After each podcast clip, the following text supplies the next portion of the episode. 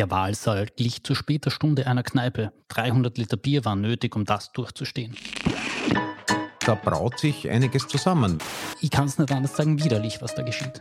Da ist was dran, ja. Ja, dem kann ich jetzt nicht widersprechen. Na, so ganz ohne Motorboot, das ist auch traurig.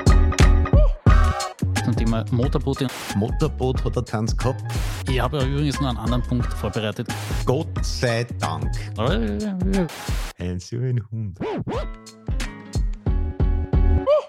Servus Thomas. Servus Thomas. Und ein herzliches Servus bei Maurer und Schick, dem satirischen Nachrichtenpodcast der kleinen Zeitung. Auch im Sommer immer und immer wieder für Sie da. Mit dabei natürlich Thomas Maurer, Satiriker, Boxweltmeister, oder? Nein, ich würde sagen, wenn ich nicht da wäre, wäre es ja chic und nervt. Ja, genau. Das wäre absolut langweilig. Und Nachrichtenpodcast gibt es schon genug, aber satirische Nachrichtenpodcast, da sind wir allein.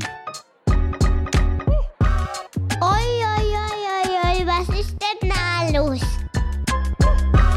Der Wahlsaal glich zu später Stunde einer Kneipe. 300 Liter Bier waren nötig, um das durchzustehen. Das schrieb bemerkenswerterweise die Bild-Zeitung über den AfD-Parteitag, der an den letzten beiden Wochenenden im deutschen Magdeburg über die Bühne ging.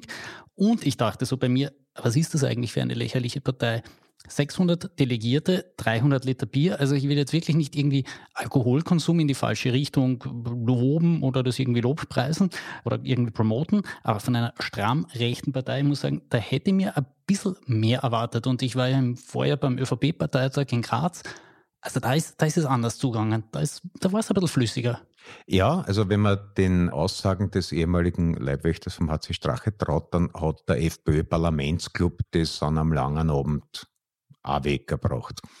Ja, abgesehen vom Suchfaktor, was da in Deutschland sich aber gerade in den demokratischen Institutionen breit macht, das ist schon auch umgekehrt ein bisschen beängstigend, finde ich. Äh, ich probiere jetzt nur mal so ein bisschen eine Aufzählung zu machen. Der thüringische Fraktionschef Björn Höcke, Bernd Höcke, darüber kommen wir später noch vielleicht mal zu reden. Den darf man offiziell Faschist nennen. Die Kandidaten für die Europawahlen fordern unter anderem eine Deportation von Migranten. Der Austritt aus der NATO ist auch immer wieder ein Thema und das ist gerade im ehemals geteilten Deutschland ein sehr heikler Punkt. Und jetzt will man sogar Kinder mit Behinderung vom Regelunterricht ausschließen, also das Thema Inklusion ein für alle Mal beerdigen. Ich finde, ich kann es nicht anders sagen, widerlich, was da geschieht. Ja, also der Aufstieg der AfD hat ja eh verhältnismäßig lange auf sich warten lassen. Also wir hatten da ja als wir sind ein kleines Land im Herzen Europas, aber da, was rechtsextreme Volksparteien angeht, waren wir doch Avantgarde. Da haben die Besten von uns gelernt. Und ja, da braut sich einiges zusammen, weil ähnlich wie bei uns ist die AfD also auf Platz zwei in den Umfragen.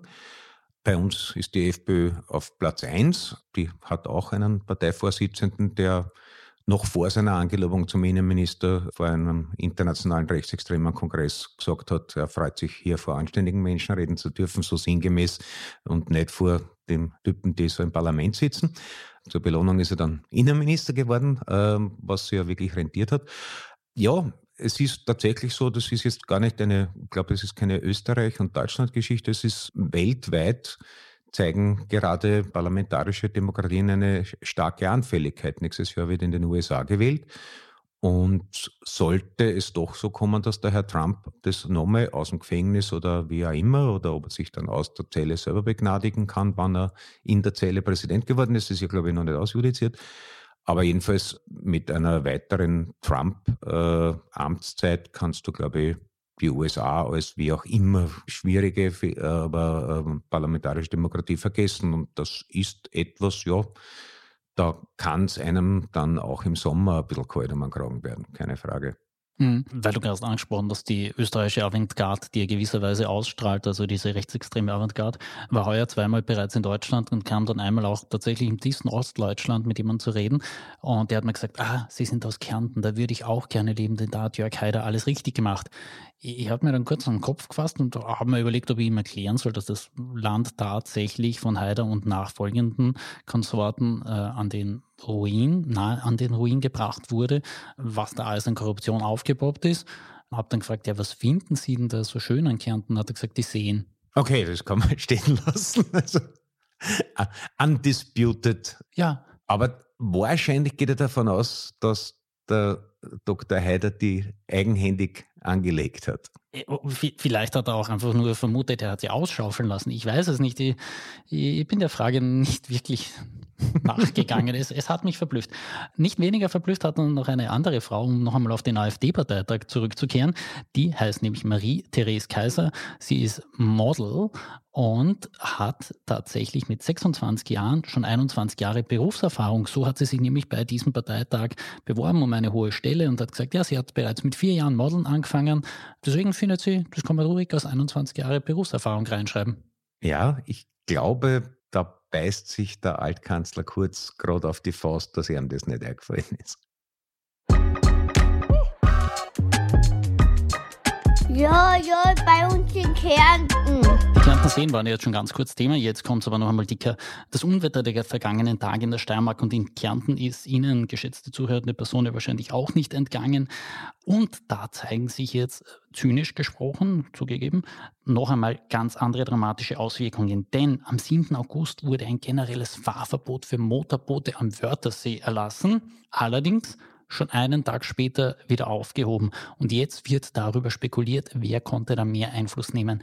Waren es beim Fahrverbot die Stegbesitzer, die gesagt haben, ja, es kann ja nicht sein, dass da mein Steg eh schon im Wasser steht und dann wird noch ständig irgendwas herübergeschwappt, rauf auf mein Grundstück am Wörthersee. Oder waren es dann die Leute, die noch eine Stufe reicher sind und sich eine Motorbootlizenz am Wörthersee leisten können, die dann gesagt haben, naja, jetzt haben wir aber für die Lizenz bezahlt, jetzt wollen wir auch schon fahren, wenn endlich haben wir das eh auch nebenbei erwähnt, relativ voll ist. Ja, also ich halte beides für möglich. Vielleicht war es auch nur eine emotionale Entscheidung, dass wer auch immer dafür zuständig ist, dann einmal aus dem Fenster geschaut hat und sich einfach gedacht hat, na, so ganz ohne Motorboot, das ist auch traurig. Ja, ähm, vielleicht noch einen ernsthafteren Einwurf. Steiermarks Landeshauptmann Christopher Drexler war in dieser Woche auch in der ZIP 2 zu Gast und er hat da schon einen wichtigen Denkanstoß mitgebracht.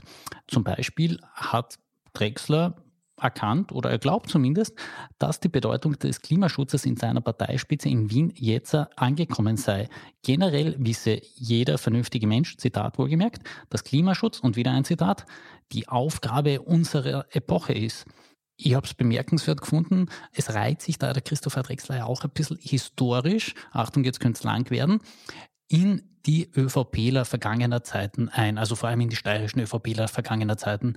Alfons Gorbach, die beiden Kreiners, auch dazwischen der Niederl, da waren ja tatsächlich ganz große Namen dabei, die die Vordenker in dieser Partei waren. Das war ja ein bisschen eine liberale Kaderschmiede. Vielleicht kommt der Christopher Drexler jetzt doch unmittelbarer aus dem heraus und möchte da wieder anknüpfen und wird nächstes Jahr wird er gewählt, vielleicht sogar an große Erfolge wieder anknüpfen.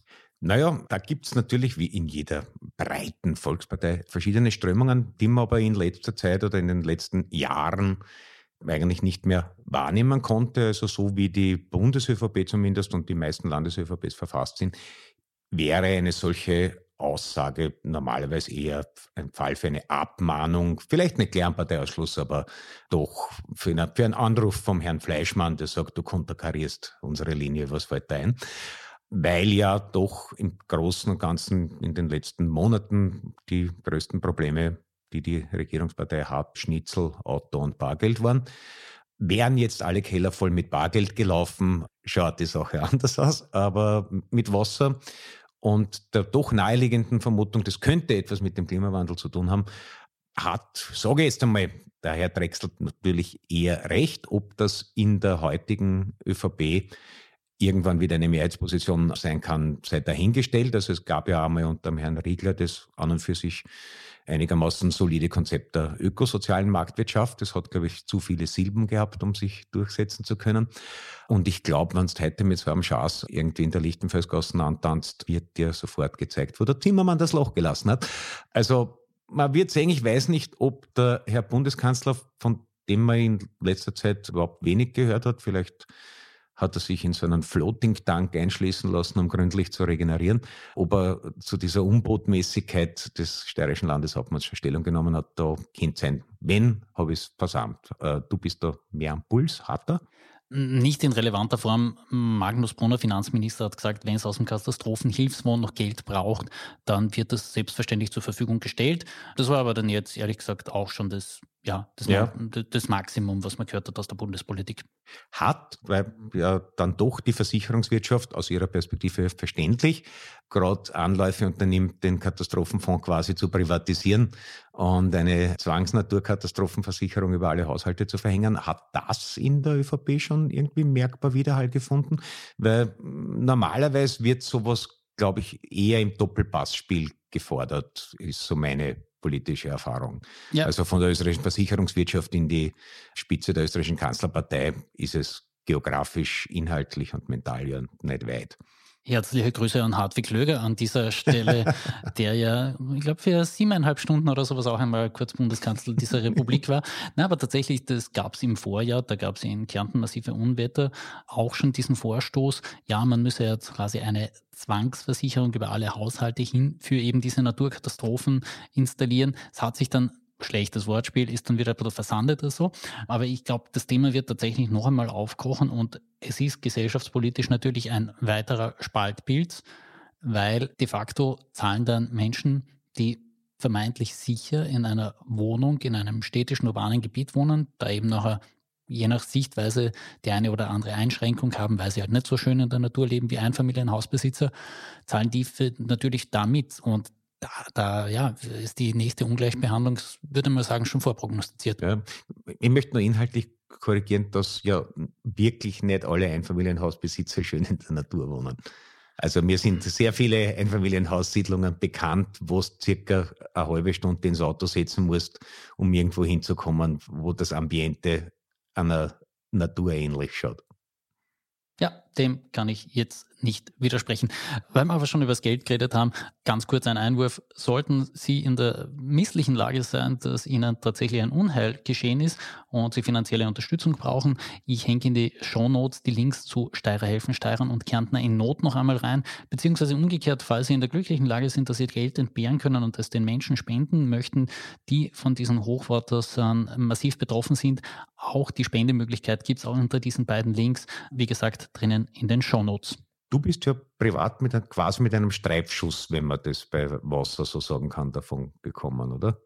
Ja, tatsächlich. Also es hat nicht ausgereicht für einen Pool in meinem Keller, hat aber auch damit zu tun gehabt, dass meine Frau und ich die ganze Nacht munter waren und geschaut haben, dass wir das doch noch irgendwie reinbekommen. Nachbarn hat es härter getroffen, bei mir tatsächlich. Das ist sehr unangenehm. Aber doch so, dass man es merkt.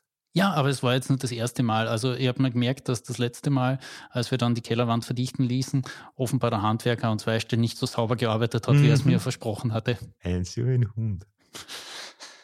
Ja, ähm, ich, ich habe übrigens noch einen anderen Punkt vorbereitet gehabt zum Thema Motorboote und Wörtersee und den möchte ich dir jetzt nicht ausspannen, lieber Thomas, weil ich finde, es ist eine absolut spannende Episode. Im Vorjahr ist ein deutscher Industrieller, und ich suche jetzt noch nach einem Adjektiv, das außer Tuten zu richtig treffend wäre, aber mir fällt kein besseres ein.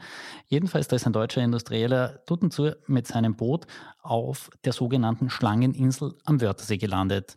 Das ist jetzt mal schon bemerkenswert, weil das musst du mal grundsätzlich schaffen, dass du ein Boot Wahrscheinlich hat er kurz gedacht, er hat sie entdeckt. Ja, er wollte Landnahme machen und hat dann geschaut, ob da indigene Bevölkerung draufhaust oder so.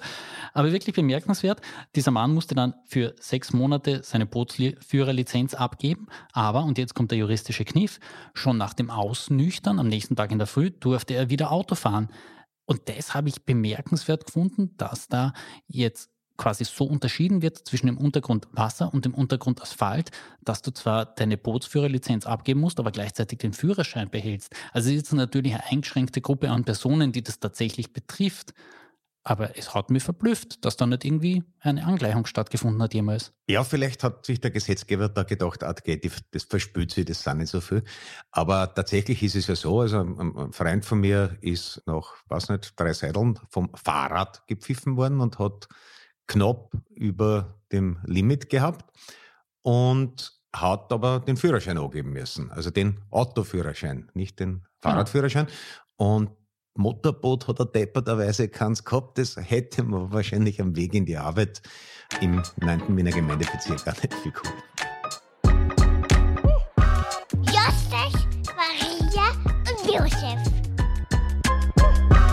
Maria Himmelfahrt steht da vor der Tür und falls Sie es noch rechtzeitig hören, ja, die Schiffsprozession am Wörthersee kann jetzt auch wieder stattfinden. Gott sei Dank. Ja, denn da feiert man ja auch das Ureigenste äh, an diesem Fest. Und ich finde, da ist ja eigentlich sogar die Bezeichnung, die die Ostkirche für Maria Himmelfahrt gewählt hat, ein bisschen eindeutiger. Das Hochfest des Entschlafens der allheiligen Gottesgebärerin. Ja, da möchte ich als Ministrant AD widersprechen, weil ja in der katholischen Kirche Wert darauf gelegt wird, dass die Gottesmutter leiblich aufgefahren ist. Die Ostkirche legt sie da nicht ganz fest. Aber in der katholischen Kirche ist seit den 50er Jahren Dogma, habe ich vorhin nochmal nachgeschaut, dass eben tutto completo die Gottesgebärerin in den Himmel entrückt wurde, gibt es auch in der Kunstgeschichte sehr viel, wie soll man sagen, äh, Dokumentationsmaterial, wo man sich zumindest vorstellen kann, wie, wie das ausgeschaut haben sollte. In aller Regel ist das Licht sehr günstig. Aber wir haben das, wie, wie, wie, ich weiß es leider nicht genau. Es, es heißt irgendwas wie Fest der leiblichen Entrückung der Gottesmutter oder sowas in, in genau. der katholischen Kirche. Ja. Also man, man sollte sich da keinesfalls der Ketzerei hingeben und sich nur eine nach oben entschwindende Seele vorstellen, wobei man jetzt auch streiten kann, wie die ausschaut, sondern es geht um eine leibliche Entrückung und da mache ich wie die katholische Kirche keine Kompromisse.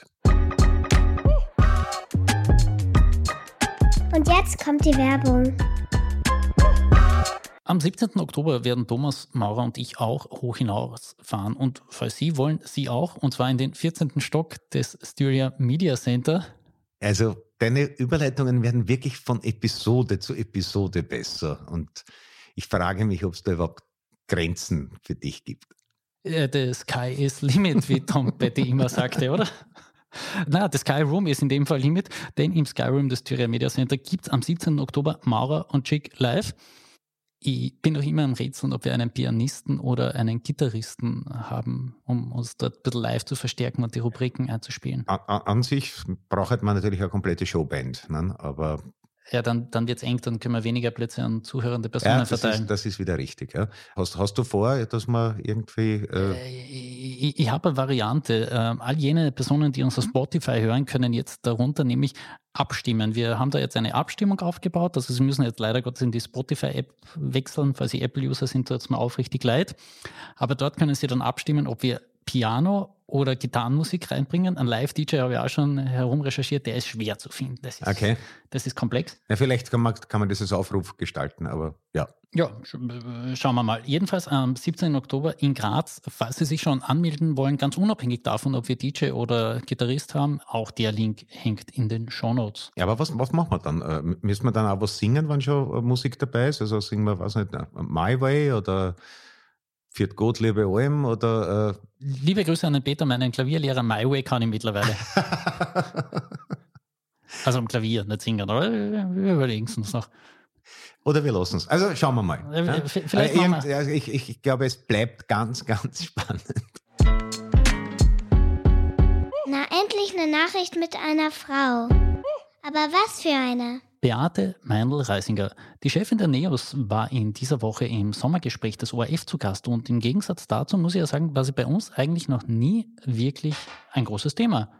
Warum? Da habe ich aber ehrlicherweise sogar schon mit einem Politologen gesprochen und der meinte dann, ja, die NEOS, die machen, man muss es immer dazu sagen, in Relation zu den anderen Parteien noch die vernünftigsten Vorschläge. Deswegen haben es aus seiner Sicht weniger Satirepotenzial. Sagte der Satiriker, ja, das ist ein Befund, der stimmt. Da ist was dran, ja. Also, weil auch wenn es irgendwelche hm, Pläne, Projekte, Vorschläge sind, mit denen man nicht übereinstimmt, dann ist es doch in aller Regel nicht so ein offenkundig haarsträubender Blödsinn, wie er in der Politik in Österreich irgendwie dominiert. Und es kommt dazu, dass da jetzt natürlich auch ein paar relativ gute Rhetorik, also die Meindl ist einfach eine, eine, eine Frontfrau, das kann man sozusagen auch aus Showbranchenperspektive so sagen.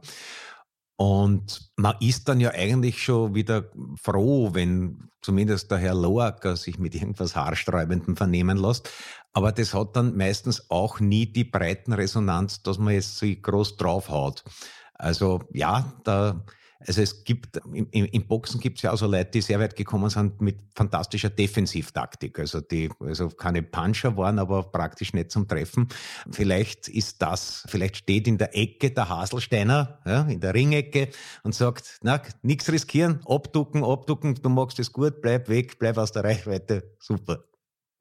Ja, tatsächlich, ich habe vor ein paar Wochen einen sehr ausdifferenzierten Leitartikel geschrieben, der allerdings eine sehr plakative Titelsprache gewählt hat. Wer braucht die Neos? Und tatsächlich, die Reaktionen blieben weitgehend aus. Also es hat weder die Gegner noch die Befürworter aufgekriegt, weil die Befürworter haben es durchgelesen, haben rausverstanden, naja, in manchen Punkten ist vielleicht ein liberales Gedankengut innerhalb dieses Staates nicht schlecht, ob es jetzt von der Regierungsbank aus eingebracht wird oder von der Oppositionsbank, sei einerlei. Und die Gegner die strafen die Neos mit Ignoranz. Ja, außer, außer natürlich in Social Media, wo es für alles eigene Hassgruppen gibt und wo voraussichtlich noch im späten 22. Jahrhundert irgendwer sich darüber aufregen wird, dass die Steffi Crisper Arsch gesagt hat. Ja, wobei das war ja einer der ganz, ganz wenigen Punkte, wo die Neos für Aufregung gesorgt haben. Also in dem kurz erwähnten Sommergespräch hatte Beate Meinl-Reisinger zum Beispiel auch gesagt, hier im historischen Sitzungssaal wurde mit Töpfen geworfen und es gab ein Schussattentat. So gesehen geht es bei uns jetzt eh recht gesittet zu. Und nicht einmal das hat für einen Aufruhr gesorgt. Na, weil sie ja auch recht hat. Ne? Und, und, man muss auch sagen, wäre das, was die Frau Crisper, die meines Erachtens ihren Urausschussjob sehr gut gemacht hat, wäre das, was sie da thematisiert und zutage gefördert hat, annähernd so in die Breite gegangen, wie das sie der Gedmermarsch oder die Gedmermarsch gesagt hat, dann wären wir vielleicht insgesamt ein etwas politisch aufgeklärteres Land. Es hat vielleicht mit der österreichischen Medienöffentlichkeit auch zu tun. Was ist da schon wieder los? Im Iran brennt es, und zwar konkreter in den Kurdengebieten. Waldbrände gab es dort auch schon vor drei Jahren und schon damals gab es den Verdacht, dass iranische Revolutionsgarden dahinter stehen, denn diese ordnen die Kurdenorganisationen bzw. Teile von ihnen als terroristische Vereinigungen ein. Und auch nun steht wieder dieser Ökozid im Raum, also ein gezieltes Zerstören von Natur um Lebensraum, um eben auch dann Menschen und deren Lebensgrundlage zu vernichten. Ja, das ist natürlich vom Wahnsinn kaum mehr zu toppen, aber wenn man unter dem Eindruck steht, es gibt irgendeinen Herrgott, der grundsätzlich alles gut heißt, was man macht, kann man auf so Ideen auch kommen. Also das ist schon wie, also das sind diese, diese Revolutionsgarden und, und dann diese Teil zivilen, wie ich habe vergessen, Bashidim oder so ähnlich heißen die, kann man nur sagen, das ist, glaube ich, die unterste Sorte Mensch, die wahrscheinlich in jedem totalitären System irgendwo ausapern würde. Und das so Leid gibt, gehört zu den großen unauflösbaren Problemen der menschlichen Existenz auf diesem Planeten. Aber es ist natürlich in einem Ausmaß widerwärtig, dass es kaum in Worte zu fassen ist. Ja, und so schließt sich der Kreis von den Iranern, die sich selbst als Aria gelesen haben, hin zur AfD, mit der wir diese Episode begonnen haben. Wir sagen Dank für die Aufmerksamkeit. Wie gesagt, falls ihr Geld zum Spenden übrig haben, schauen Sie in die Shownotes rein. Es gibt Leute, die sind wirklich übelst betroffen vom Hochwasser in der Steiermark und in Kärnten. Und wir verabschieden uns dann für diese Woche. So ist es. Tschüss und schleicht euch.